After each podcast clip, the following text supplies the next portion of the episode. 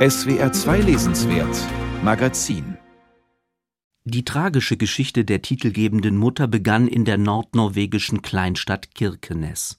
Die Nazideutschen, die Norwegen besetzt hielten, verlegten ab Juni 1942 rund 30.000 Soldaten in den Ort unweit der russischen Grenze, in dem nicht mehr als 5.000 Einheimische wohnten. In Kirkenes wurden nicht nur Truppen aus Deutschland, sondern auch aus Österreich stationiert, und so kam Obergefreiter Anton Halbsleben aus dem beschaulichen Vorarlberger Städtchen Hohenems in den hohen Norden. Nachdem er sich in der umkämpften Region verletzt hatte, wurde er von einer Krankenschwester namens Gerd Hörwold betreut. Die beiden verliebten sich, die Frau wurde schwanger kein Einzelschicksal, wie man in Alois Hotschnicks Roman Der Silberfuchs meiner Mutter erfährt. Die Lebenswelten der Norweger und ihrer Besatzer waren erstaunlich verflochten, Freund und Feindschaften nur schwer auseinanderzuhalten. Fast 200 Kinder von deutschen Soldaten wurden während der Besatzung in Kirkenes geboren. Antons Geliebte aber galt bei einem Teil ihrer Familie fortan als Nazi-Hure. Sie konnte nicht länger in Norwegen bleiben, und so kommt der SS-Verein Lebensborn ins Spiel, der arische Kinder heim ins Reich holte. Gerd Hörwolds Sohn, der in Hotschnicks Roman seine Lebensgeschichte erzählt, durfte nach sogenannter rassenhygienischer Untersuchung der Mutter in der Heimat des Vaters zur Welt kommen. Alles war genau geplant. Der Lebensborn hat sie heruntergeholt. Dieses Papier, das ich gefunden habe durch einen Zufall, darin ist die ganze Fahrt aufgezeichnet. Oslo, Kopenhagen, Berlin, München, Hohenems. Die Stationen, die Abfahrt und Ankunft der Züge. Aber das hat dann alles nicht mehr gestimmt.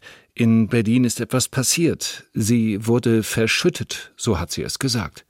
Schließlich kam die verletzte und traumatisierte Gerd am Bodensee an. Was aber dann geschah, ist ein Drama, das für den Erzähler lange Zeit im Dunkeln bleibt. Aus Gerd wurde Gerda, weil der norwegische Vorname in Österreich kein weiblicher ist.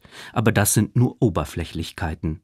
Denn auch wenn Antons Eltern die Braut des Sohnes zunächst willkommen hießen, gab es schon bald Verwerfungen. Die Großmutter wollte offenbar der österreichisch-norwegischen Verbindung nicht zustimmen. Vielleicht weil Gerda evangelisch getauft wurde. Die lutherischen waren im erzkatholischen Hohenems genauso verhasst wie die Juden. Was auch immer den Ausschlag gab, Anton trennte sich von der einst umworbenen und nun an einer Nervenkrankheit leidenden Frau. Den gemeinsamen Sohn Heinz verleugnet er. Mein Vater hat ja behauptet, ich wäre nicht von ihm, sondern von einem Russen, der ertrunken ist. Mit der Mutter konnte ich nicht über ihn reden. Wann immer ich nach ihm fragte, kam wieder ein Anfall, und so habe ich nicht mehr gefragt. Immer wieder kommt der Erzähler auf diese Lügen zurück, wiederholt die Ungeheuerlichkeiten, variiert sie, ergänzt die Gedanken mit neuen Erinnerungsfetzen. So entsteht aus der scheinbaren Mündlichkeit eine soghafte Prosa, die mit immer neuen Wendepunkten überrascht. Die psychischen Krisen der Mutter werden heftiger. Sie leidet unter Epilepsie, was nun doppelt gefährlich ist für Gerda.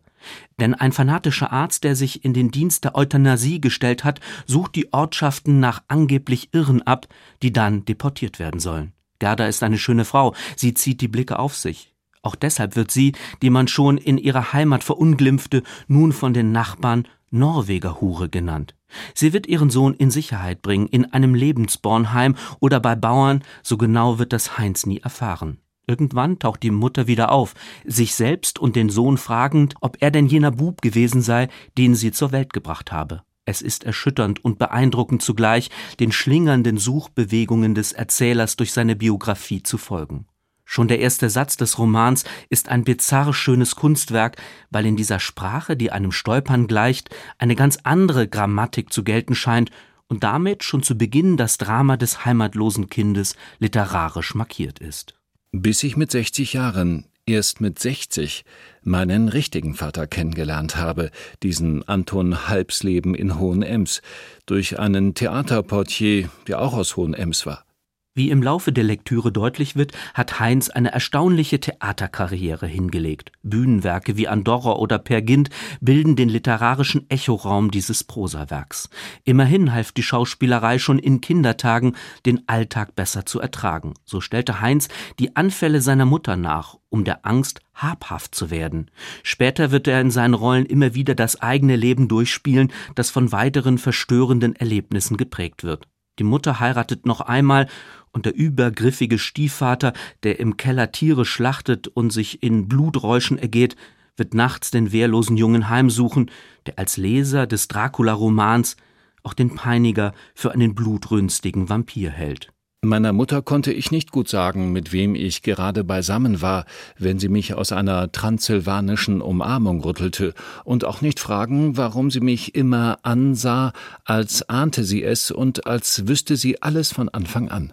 Wie war all das Unheil möglich? Die Mutter hat wohl bis zuletzt an die Liebe zu Anton geglaubt und den Silberfuchsschal, den ihr der Verlobte einst schenkte, gehütet wie einen Schatz. Zärtliche Briefe Antons tauchen auf, und man fragt sich, was dieses Paar eigentlich auseinandergetrieben hat. Lag es nur an der Großmutter oder war doch die SS schuld, die von einem Kommunisten in Gerdas Verwandtschaft erfuhr?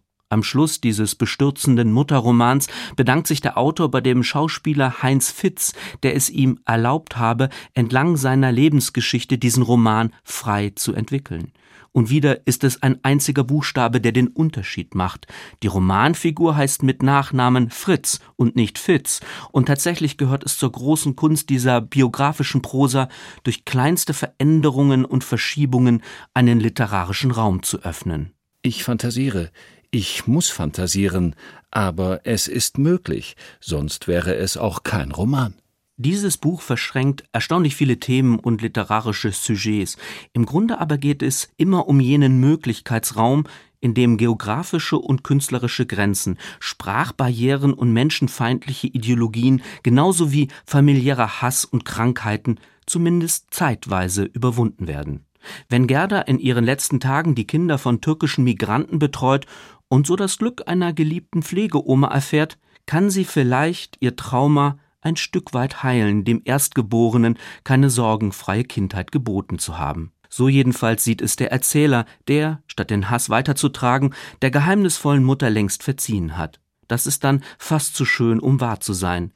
Aber die eine Wahrheit gibt es in diesem berührenden wie kunstvollen und zwar auch bühnenkunstvollen Roman ohnehin nicht.